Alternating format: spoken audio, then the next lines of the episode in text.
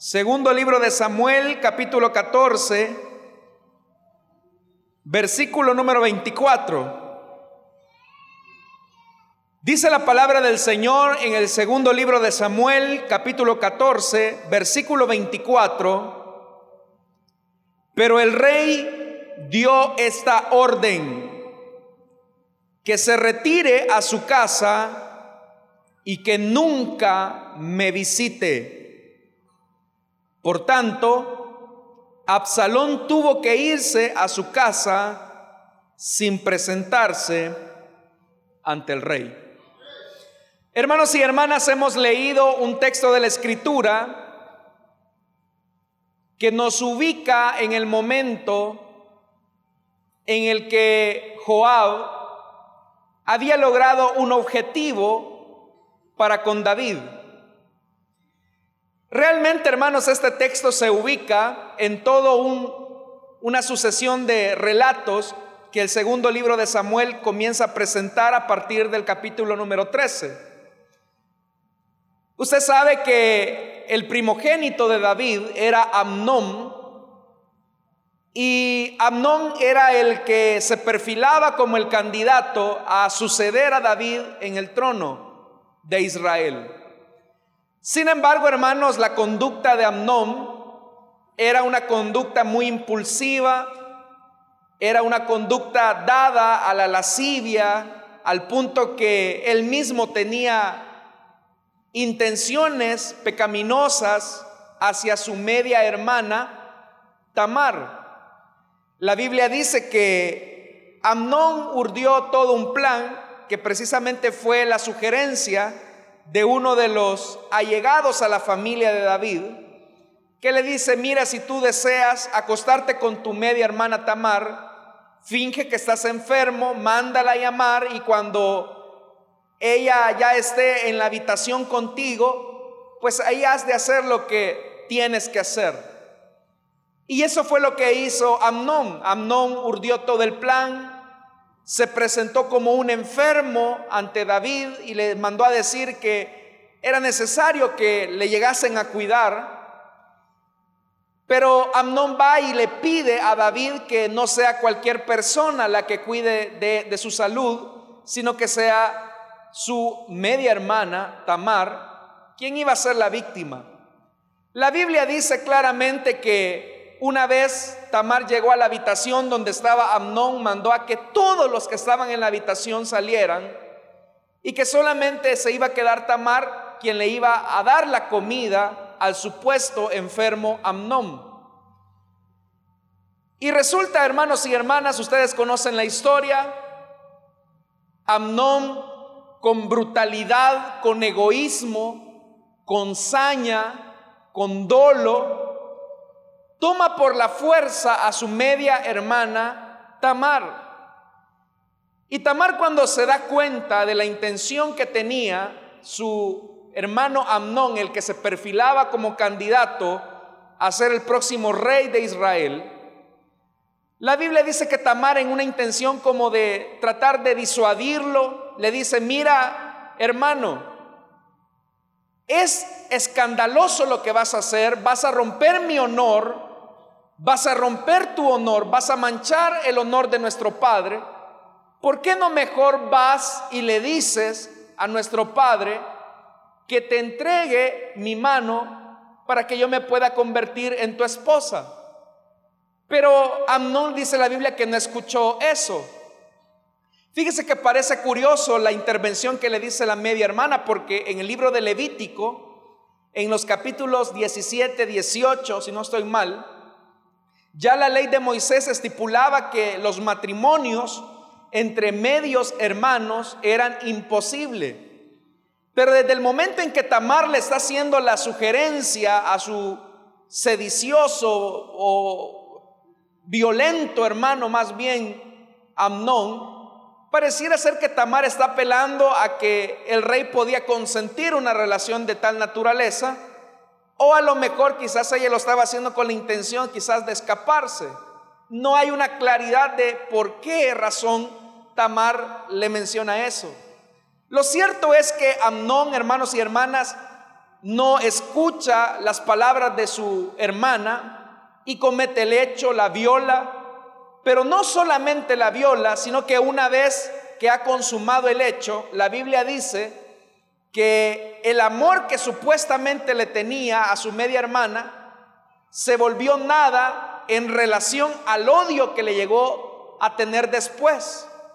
Realmente, hermanos, esa, esa mezcla de sentimientos que sintió Amnón es que cómo era posible que a una mujer a la que supuestamente decía amar, de la que se sentía supuestamente enamorado, ahora él hubiese sido tan capaz de haberle hecho tanto daño, de haberla deshonrado a ese punto.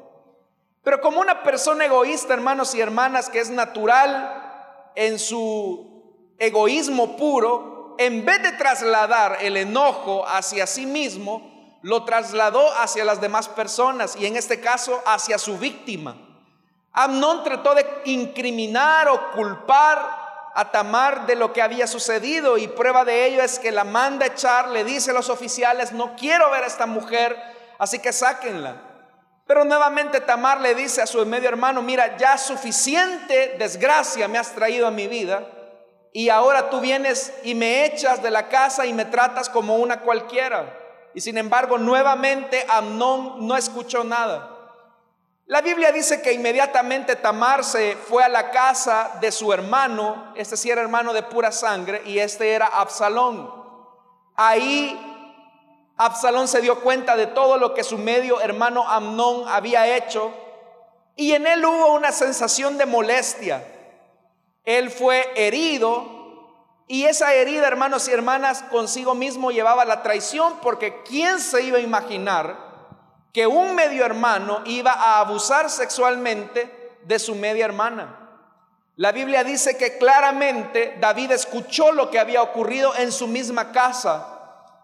Y el versículo número 21 del capítulo 13, yo se lo leo, dice la Biblia que David se enteró de esa situación.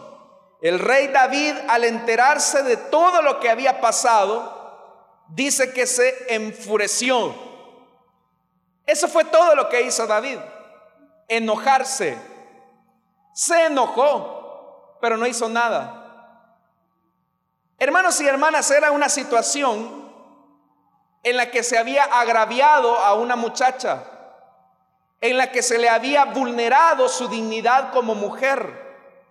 Y este era el momento preciso para que David aprendiera a hacer una confrontación en su misma casa pero la confrontación, hermanos y hermanas, no tendría que ir en el sentido de tomar venganza, tomar represalias, sino que la intención de confrontar debía obedecer a que se debía de sanar un pecado dentro de la casa y con ello llegar al punto del perdón.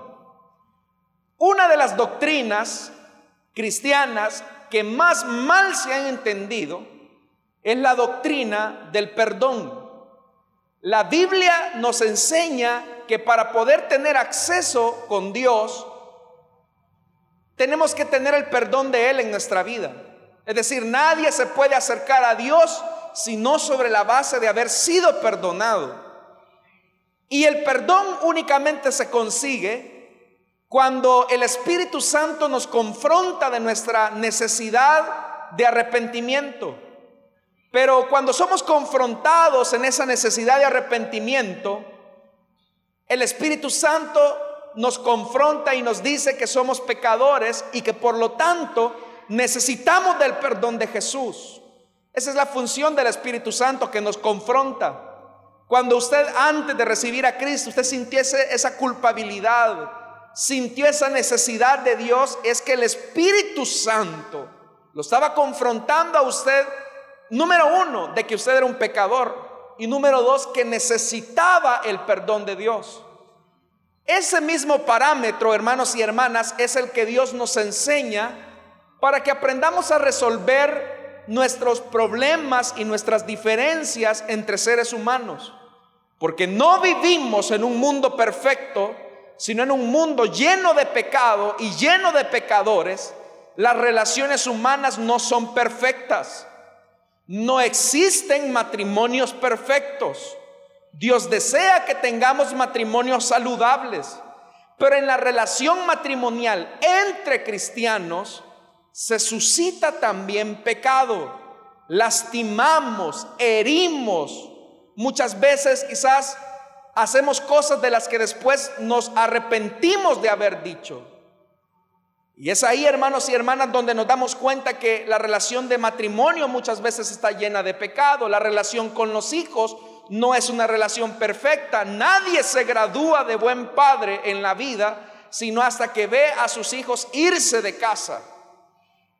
Porque no hay una escuela que uno pueda decir, voy a cursar la escuela para padre y ahí me voy a graduar para ser un buen padre y después tener hijos. Aprendemos a ser buenos padres en el camino, como también aprendemos a ser buenos maridos o buenas mujeres en el camino.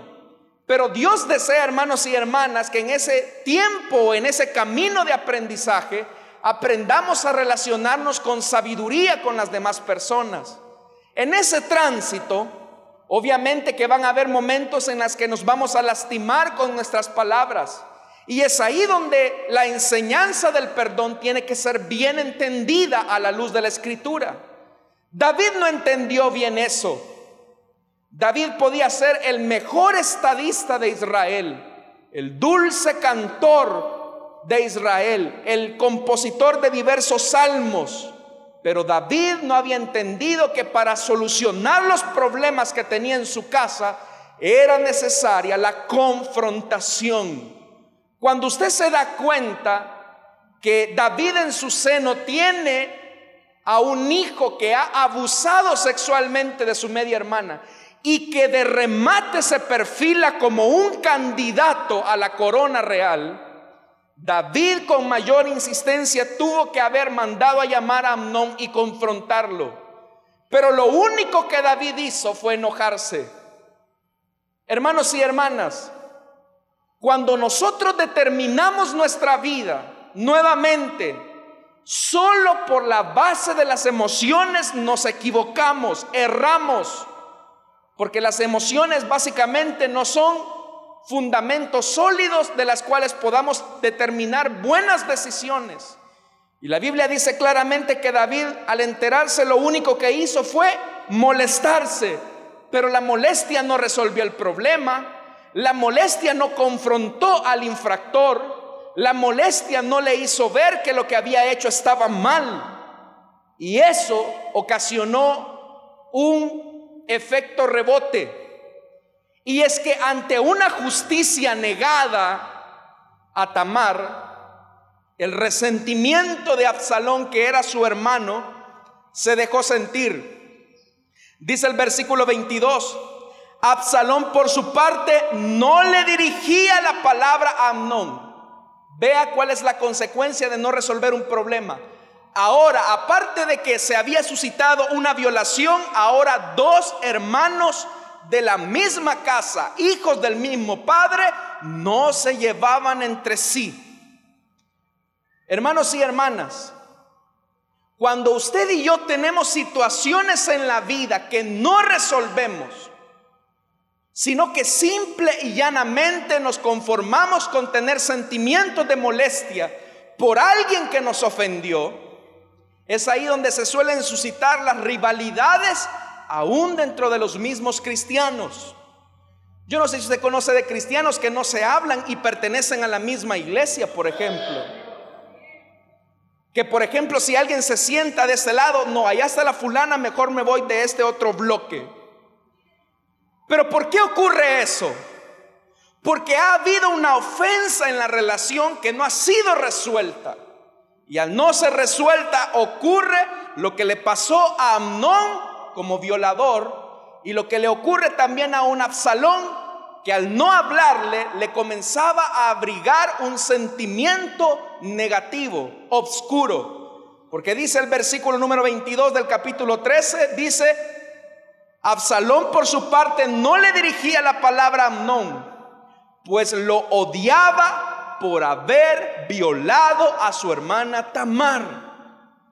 Ve, hermanos y hermanas, el que David no hubiera hecho nada adentro de su casa estaba generándole el resentimiento y el odio a Absalón. Cuando alguien se siente traicionado, herido, lastimado y se da cuenta que la justicia le es negada, Satanás es astuto para comenzar a despertar el espíritu de venganza en el corazón del hombre. Fíjese lo que estoy diciendo, es tan importante.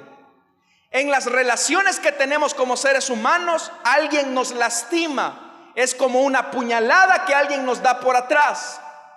Pero lo que es sorpresivo es que esa puñalada viene a resultar en una herida profunda y también en una traición. ¿Qué hacemos hermanos y hermanas cuando, por ejemplo, en nuestra relación con nuestros hijos, nuestros hijos nos defraudan y, hacemos, y, esa herida es como una traición? ¿Qué ocurre, por ejemplo, cuando usted se, se entera que su esposo ha hecho cosas que no le agradan, que son como una traición para usted. Usted se siente herido, se siente lastimado y con deseo de venganza. ¿Por qué razón ocurre esto? Porque muchas veces cuando ignoramos la ofensa, cuando pasamos por alto y decimos no me va a afectar, yo soy muy maduro, a mí no me va a afectar que alguien me haya ofendido, sé quién soy.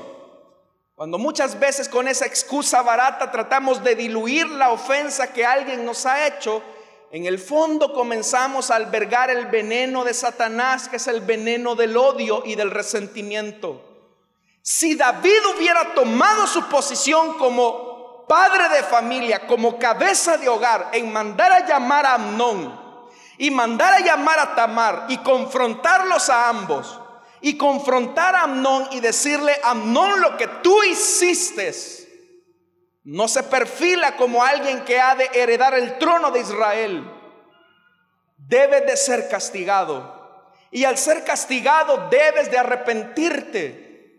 Porque me interesas tanto tú como mi hijo, como el daño también que le hiciste a Tamar. Pero ¿qué hizo David, hermanos y hermanas? Al quedarse callado y no hacer nada en su casa, ya David estaba mostrando un favoritismo al que él creía que iba a ser el sucesor de la corona real. Hermanos y hermanas, no hay peor cosa en la vida cuando existen favoritismos, porque eso genera tensiones de injusticia. Cuando hay favoritismos sobre motivaciones sesgadas, eso genera deseos de venganza y eso genera resentimiento. Eso ocurrió con Absalón. Ahora Absalón tenía a un padre que le había negado la justicia a su hermana Tamar. Pero también Absalón ahora tenía a un supuesto candidato a la corona real que era un violador. ¿Cómo cree que se sentía Absalón en esos momentos? Solamente albergaba resentimiento. Y como el odio y el resentimiento no es algo que disminuye, sino que en la medida que el tiempo va pasando, acrecenta y muchas veces se vuelve como un monstruo que no se puede controlar. La Biblia dice que más adelante, pasados dos años, pensando que el tiempo cura las cosas, Absalón le dijo a su padre, oye papá, fíjate que estoy trasquilando las ovejas. ¿Por qué no vienes y festejamos y traes a mis hermanos para que se reúnan conmigo? Hermanos y hermanas, el tiempo no resuelve las ofensas no resueltas. Si usted a su cónyuge le aplica la ley del hielo pensando que su cónyuge va a cambiar, se equivoca. El tiempo por sí solo no resuelve las cosas. El tiempo lo que hace es agudizar el problema. Habemos cristianos que pensamos que decimos, bueno, esta persona me ofendió, me faltó el respeto, lo que yo voy a hacer es dejar las cosas en el tiempo. Gravísimo error, mi estimado. El tiempo por sí solo no resuelve nada. El tiempo por sí solo empeorará y alimentará el monstruo del resentimiento, el monstruo del odio, el monstruo del, descontento. Y eso fue lo que había pasado con Absalón. Dos años habían pasado y David veía a Absalón, miren este Absalón mi hijo, hasta organizando un banquete para sus hermanos. Las cosas se resolvieron acá, pudo haber pensado David. Pero vino David y como no tenía tiempo para sus hijos, él podía tener tiempo para atender los asuntos de la corona, para atender un poco acerca de la administración del, futuro templo. Él podía tener tiempo para cualquier cosa menos para sus hijos. Y le dijo, lo siento, Absalón, no, te puedo, no puedo ir a, este, a esta festividad. No puedo acompañarte en tu alegría. ¿Cuántas veces nosotros como padres y madres hemos perdido los buenos años de la vida de nuestros hijos porque estamos inmersos en nuestras propias actividades? Nos hemos perdido cumpleaños, nos hemos perdido graduaciones, nos hemos perdido quizás los momentos donde nuestro niño quizás apareció en el kinder como arbolito en una obra, pero para nosotros eso fue tan insignificante. Para usted eso puede ser insignificante, pero para su hijo no. Para nuestros hijos todo importa. Lo que usted haga o deje de hacer es importante para ellos.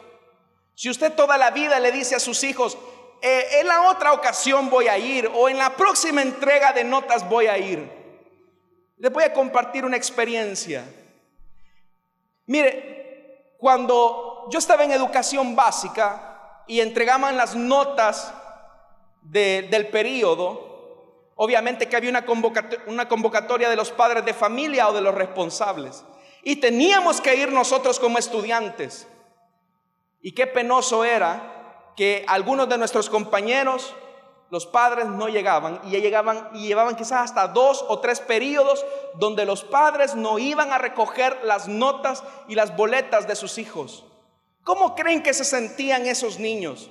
¿Cómo creen que se sentían mis compañeros cuando la maestra decía, fulanita y tu papá es que no pudo venir? A veces habían cosas justificables como el tiempo, a veces habían cosas justificables como el trabajo, pero todos los periodos, hermanos y hermanas, ¿qué es lo más importante que tenemos nosotros en la vida si no es el ministerio de la familia que Dios nos ha otorgado? El ministerio más importante que Dios le ha otorgado a usted, estimado padre de familia, es su esposa, son sus hijos. Dios no le va a pedir de por qué no fue a evangelizar usted a la India. Dios no le va a pedir a usted por qué no evangelizó a los hindúes. Le va a preguntar a usted por qué nunca hubo un tiempo para sus hijos. David no dedicó tiempo a sus hijos. Ahora, tenemos un corazón herido de Absalón. ¿Cómo cree que se sentía Absalón? La Biblia dice claramente que hizo el banquete, le insistió para que Amnón viniera. Padre, por favor, dale permiso para que mi hermano Amnón esté en el banquete. Y David le dice, ¿para qué lo quieres? Fíjese que esto es importante. No porque fueran los hijos del rey, los príncipes, podían andar donde ellos quisieran. Los príncipes tenían que pedirle permiso al rey cuando iban a salir. Lección para nosotros, estimados hijos. Si tú vives en la casa de tus padres, si tú vives bajo el techo de tus padres, la hora de llegada a casa se debe de respetar. Ellos son tus padres, merecen el respeto.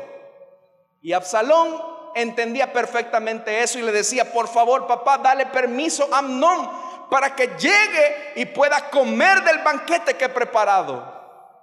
La Biblia dice claramente que al final David accedió, bueno hijo, está bien que vaya. Pero ya Absalón le había dado órdenes precisas a sus siervos y les dijo, cuando ya mi hermano, el violador, esté bien embriagado, bien bolo, entonces se le avalanchan ustedes a él y lo matan. Y dice la Biblia claramente que así hicieron los siervos de Absalón cuando ya Amnón, imagínense el que iba a ser el heredero de la corona real, un violador y un ebrio de primera marca. Dice la Biblia claramente que se ensañaron entonces los siervos de Absalón y lo mataron. Y en el momento dice la Biblia que todos los hijos de Absalón tomaron, los hijos de David, perdón, tomaron sus cabalgaduras y se fueron. Pero ni bien habían llegado los rumores de que Absalón había matado a su hermano Amnón, sino que le agregaron una carga más a David y le dijeron, Absalón ha matado a todos tus hijos. Y en el capítulo 13, versículo 30 dice de la siguiente manera, todavía estaban en camino cuando llegó este rumor a oídos de David.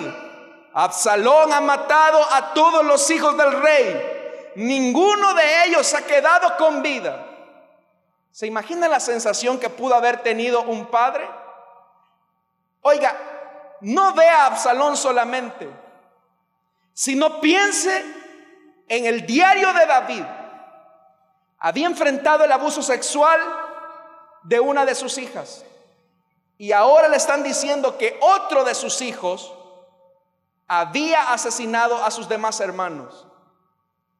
Dice la Biblia que entonces, versículo 31, el rey se levantó y rasgándose las vestiduras en señal de duelo, se arrojó al suelo. También todos los oficiales que estaban con él se rasgaron las vestiduras. Era un señal de duelo. Y dice que todos comenzaron a llorar. A veces, hermanos y hermanas, cuando se ha producido una ofensa en medio de nuestras relaciones, tenemos una variación de sentimientos. La primera variación de David fue un enojo desmesurado, pero inoperante. No hizo nada. Ahora David se siente impotente y se pone a llorar. ¿Cuántos muchas veces sabemos nosotros que nos han dañado, nos han ofendido y decidimos llorar en silencio las penas y las ofensas que un ser querido o alguien a quien amamos nos ha hecho? y preferimos mejor llorar. Si bien es cierto, llorar, expresar ese sentimiento profundo es necesario, es saludable, pero no lo es el todo. Así como enojarse no resuelve todo, tampoco llorar lo resuelve todo. Hay mujeres, por ejemplo, que en silencio lloran la traición y la infidelidad de sus cónyuges. Lloran y lloran la almohada se ha convertido en una laguna de lágrimas.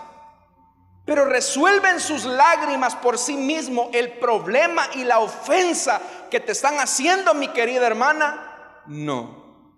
Porque si tú decides sobre la base de sentimientos solamente, la vida no te podrá dar mejores resultados. Llorar no es todo en la vida. Hay que hacer algo, se debe de confrontar. Dice la Biblia que Absalón se fue con su mamá a Gesur. Y estando allá, la parte final del versículo número 37-38 del capítulo 13 dice, David por su parte lloraba todos los días por su hijo Amnón. ¿Por qué cree que David lloraba? Porque el heredero al trono había sido asesinado. Pero mire más, el versículo 39 del capítulo 13 dice, y cuando se consoló por su muerte, comenzó, ¿qué dice? A sentir grandes deseos por ver a Absalón. Solo era eso, deseos. Grandes deseos. Comenzó a sentir grandes deseos pero era la oportunidad nuevamente para que David hiciera lo que no pudo hacer la primera vez con la violación de su hija. Hermanos y hermanas, escuchen esto, esto es importantísimo. En la universidad de Dios las materias no se llevan chineadas, las tenemos que pasar con 10. Si usted no pasa una materia en la universidad de Dios, y la pasa con ocho, Dios se la reprueba hasta que la saque bien. Dios nos va a corregir la plana una y otra vez hasta que la pasemos bien. Porque Dios no espera de nosotros la mediocridad. A David nuevamente Dios le estaba pasando el examen de la confrontación con sus hijos. Él tenía que confrontar a Absalón. Tenía que mandarlo a llamar, tenía que mandarlo a buscar y confrontar el pecado. Pero ahora había un costo extra. tenía una hija abusada sexualmente, tenía un hijo asesino y también tenía un hijo muerto. Hermanos y hermanas, Dios se tomó en serio el que usted y yo fuéramos hijos de Él. Y la Biblia dice que Dios al hijo que ama, lo disciplina. Si usted no aprendió una lección en su vida y vuelve a aparecer la misma lección nuevamente, es porque usted tiene una materia que no ha pasado con Dios, llámese la que sea. Hasta que usted aprenda la materia, la pase con honores y en excelencia, entonces podrá cursar la otra materia. Y Dios sabrá cuál será la materia. Pero mire nuevamente David. Se había molestado por la violación de su hija. Ahora David está llorando la muerte de su hijo Amnón y sentía grandes deseos de ver a Absalón. Cuando usted basa su vida cristiana sobre lo que siente y no sobre las convicciones firmes, su vida también, estimado hermano y hermana, puede caer en este ciclo convulso de emociones sin resolver el problema.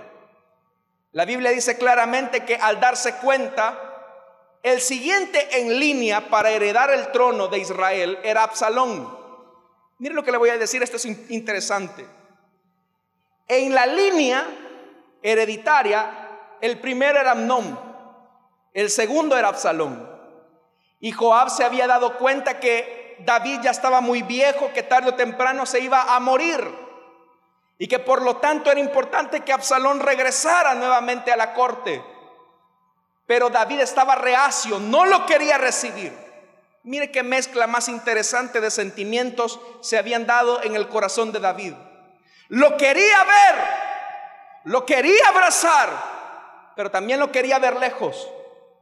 Eso ocurre cuando el problema no se confronta. Eso ocurre cuando el problema no se confronta. Y Joab se dio cuenta de eso. A Joab le preocupaba que si David muriera, se iba a suscitar un caos en la nación.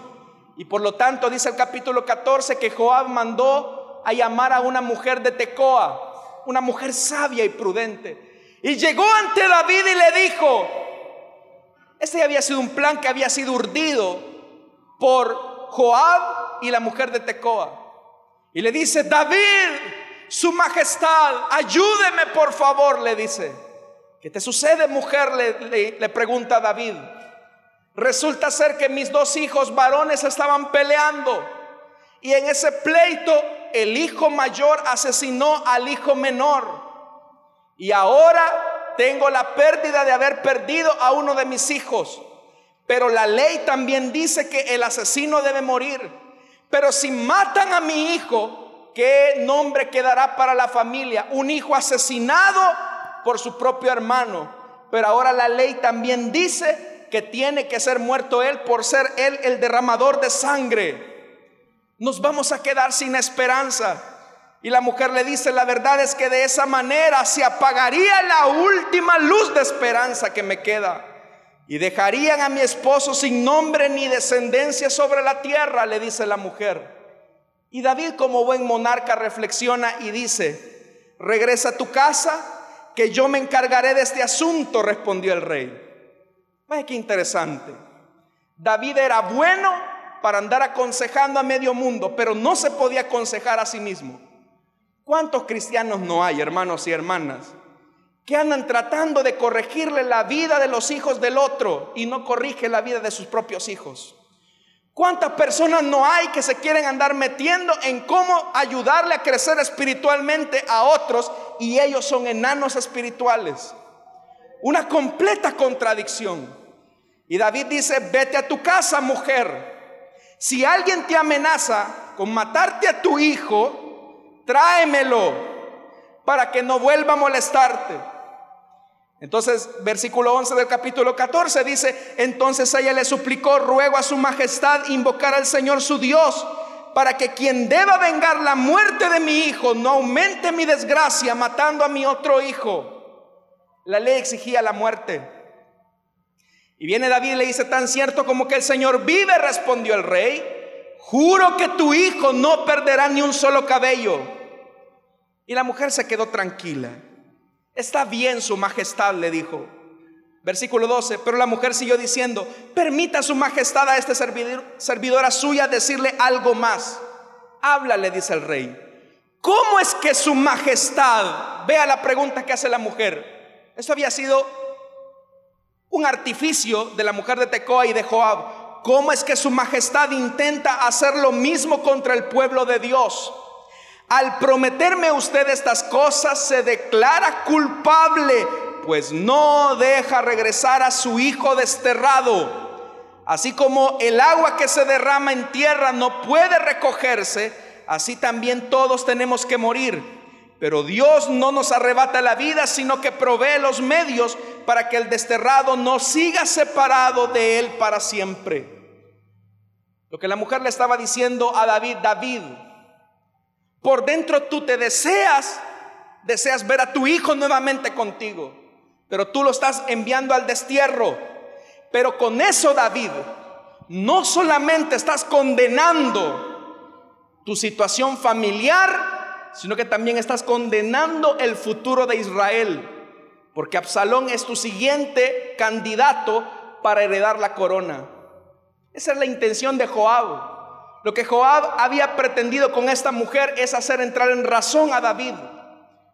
Pero nuevamente David ahí reflexionó y dijo, está bien, tráiganlo. Y dile a Joab que lo traiga. Y es ahí donde hemos leído el versículo 24 que leímos esta noche. Pero el rey dio esta orden, que se retire a su casa y que nunca me visite. Vaya qué sentimiento lo que David estaba enfrentando.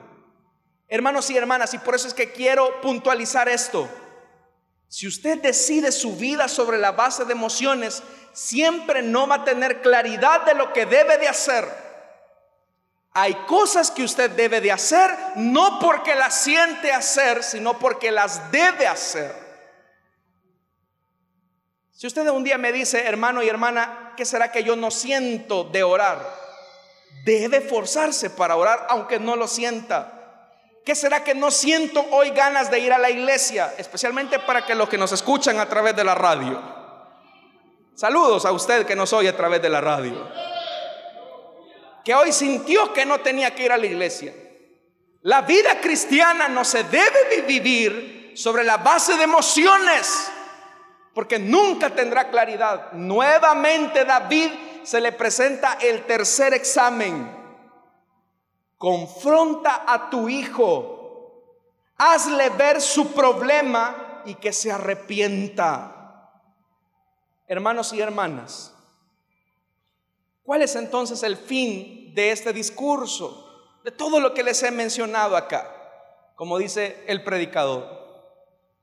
Que si usted no resuelve una ofensa que tiene con alguien y solamente se enoja, llora, quiere hacer las paces, pero después no, la vida no le tendrá paz ni claridad para usted. El perdón, hermanos y hermanas, no solamente ayuda al ofensor, sino que también lo ayuda a usted como víctima. Pero tiene que aprender a confrontar en amor. La Biblia dice, si tu hermano peca contra ti, espérate sentado en la silla de la iglesia a que venga y te pida perdón. Eso dice la Biblia. Si tu hermano peca contra ti, crúzate de brazos y ayuna 40 días para que un ángel del cielo llegue y lo toque y le diga, ve a pedirle perdón a mi hijo amado en quien tengo complacencia. Dice eso la Biblia. Si tu hermano peca, Jesús está dando por sentado que entre las relaciones humanas va a haber pecado. Jesús está dando por sentado que en la relación matrimonial van a haber discusiones, van a haber ofensas. Jesús está dando por sentado que en la relación de padres e hijos habrán ofensas, siendo cristianos. Si tu hermano peca contra ti, ve tú y repréndele, estando él y tú solos. Eso es lo que David no quería hacer. David se quería ir por el camino fácil, el camino de la no confrontación. Oiga, mi estimado, si usted no confronta a la persona que está perjudicando su relación, si usted no confronta a la persona que está dañando la obra de Dios, usted también se vuelve en cómplice de aquello que no se resuelve. Si usted dice, no, yo se lo dejo a Dios, yo se lo dejo a Dios. Hay cosas que Dios no hará por nosotros, estimados hermanos y hermanas. ¿Qué le tocaba a David? A David lo que le tocaba era confrontar a sus hijos. La operación del arrepentimiento y del perdón, ¿quién lo iba a producir en sus hijos? Dios. Eso también es lo que tenemos que hacer ahora nosotros. Hermanos y hermanas, las relaciones humanas no son perfectas. No tenemos esposas perfectas, no tenemos esposos perfectos. Ustedes no tienen pastores perfectos. Nosotros no tenemos congregaciones perfectas. Las relaciones son imperfectas, pero Dios desea que se establezcan lazos saludables en nuestras relaciones. Y habrán momentos en que a usted lo van a ofender. ¿Qué va a hacer? Comenzar a llenarse de odio, de venganza, de gatos muertos hermanos y hermanas, en un corazón donde hay venganza, donde hay odio, donde hay resentimiento, el amor del Padre no habita en usted. ¿Qué es lo que dice la Biblia? Quien dice que ama a Dios, a quien no ve, pero a su hermano, a quien sí ve, no le ama, el tal es un mentiroso de primera. Y la Biblia dice claramente que los mentirosos no heredarán el reino de los cielos. Hay situaciones que usted tiene que resolver, que las viene arrastrando no sé de cuántos años. Se acaba este año, hermano y hermana. Y si usted tiene algo que tiene que arreglar con su cónyuge, con sus padres, con algún hermano de la iglesia, no va a tener tranquilidad hasta que usted vaya y lo confronte. Esto que David no hizo le ocasionó que su hijo Absalón le arrebatara el reino. Y eso está en el capítulo 15 más adelante. Tuvieron que pasar, hermanos, alrededor de 11 años.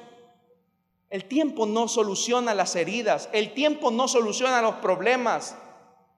Tenemos que aprender, hermanos y hermanas, a confrontar con sabiduría y a solucionar los problemas y las diferencias que hay dentro de la misma iglesia. ¿Cuántos perfectos hay acá, hermanos y hermanas? Para tomarnos una fotografía con usted esta noche, nos ha visitado Gabriel y la hermana de María, va a decir alguien.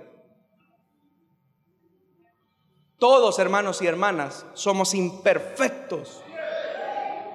Y usted puede lastimar a alguien sin darse cuenta. Con una mirada, con un gesto. Pero por eso tenemos que aprender a relacionar.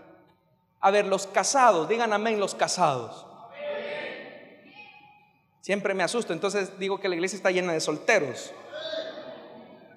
Bueno, los casados, ¿dónde están los casados? Ahí sí. ¿Aman a sus suegras ustedes? ¿Cuántos quieren a sus suegras, hermano? Pero lejos, dijo alguno por ahí. Amémonos unos a otros. No se vale ir al 2018 con resentimientos, porque usted se está llenando de veneno su corazón. Y lo único que puede haber en su corazón es la sangre del cordero que a usted le ha perdonado y por lo tanto Dios a usted también le dio el poder de perdonar al que le ofende. Amén, hermanos. Vamos a orar esta noche entonces. Hermanos y hermanas, Dios desea que nosotros en nuestras relaciones personales aprendamos el modelo bíblico. Solamente el perdón puede ser otorgado cuando hay una confrontación de la falta. Pero para poder perdonar, hermanos y hermanas, es importante ser perdonados por Dios. Quiero invitar a las personas que no conocen de Jesucristo, que desean recibir el perdón de Dios, que pasen aquí al frente, queremos orar por ustedes. Usted no puede perdonar si antes no ha sido perdonado. También si hay alguien que no está bien con Dios y sabe que anda mal, que no está en comunión con el Señor, también puede ponerse en pie. Queremos orar por usted. Mientras tanto, la iglesia en una actitud de guerra y oración, oremos por los que aún no conocen del Señor. Oremos por aquellos que están presos de las cadenas de odio, de resentimiento, de amargura.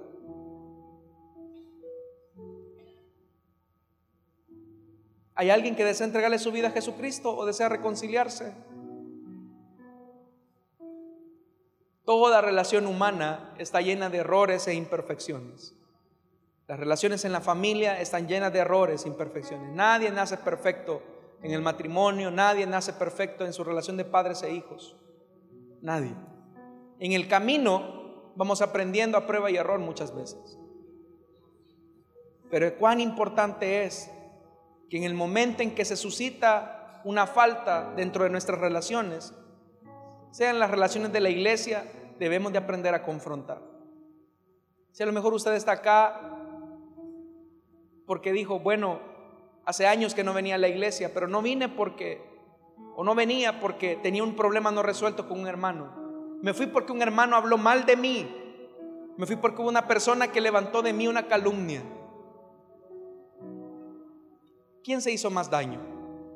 ¿Usted que se llenó de venganza? ¿Usted que se llenó de resentimiento? ¿O aquel que le ofendió? Por eso es que el perdón es la muestra más visible de que hemos recibido también la misericordia de Dios en nuestra vida. Porque al que mucho se le perdonó, dice la Biblia, mucho ama. ¿Hay alguien que desea entregarle su vida a Jesucristo entonces o desea reconciliarse? Si no lo hay, vamos a orar. Y si en lo que estamos orando hay alguien que desea pasar, lo puede hacer con toda libertad. Para usted, hermano y hermana, es la enseñanza también esta noche. No tenemos relaciones perfectas. Usted no es perfecto. Yo no soy perfecto. Nos vamos a equivocar. Y al equivocarnos, vamos a lastimar a las personas. Tengamos la humildad para pedir perdón. Pero también les digo, si usted es el ofendido, tenga la humildad de ir y confrontar a su hermano y decirle, usted me lastimó, me hirió con este comentario. A lo mejor quizás es un prejuicio suyo. Pero cuando usted lo haga, se va a sanar usted y va a sanar al que le ofendió. Oremos entonces. Padre que estás en los cielos, te damos las gracias por la bendición que tú nos das este día de haber escuchado tu palabra. Señor, entendemos a la luz de la escritura que ignorar las cosas no resuelve nada. Te pedimos, bendito Dios, que nos ayudes a confrontar con sabiduría cuando alguien nos ofenda eso fue lo que tú dijiste en la escritura que se debía de hacer. Ayúdanos, Señor, a no tener la actitud y los sentimientos de David. Se enojaba, lloraba, sentía ganas de ver. Sino ayúdanos a tener convicciones determinantes, a dar una oportunidad de restauración. Ayúdanos, Señor, en el nombre de Jesús. Amén y amén. Gloria al Señor, hermanos y hermanas. ¿Cuántos podemos dar un fuerte gloria?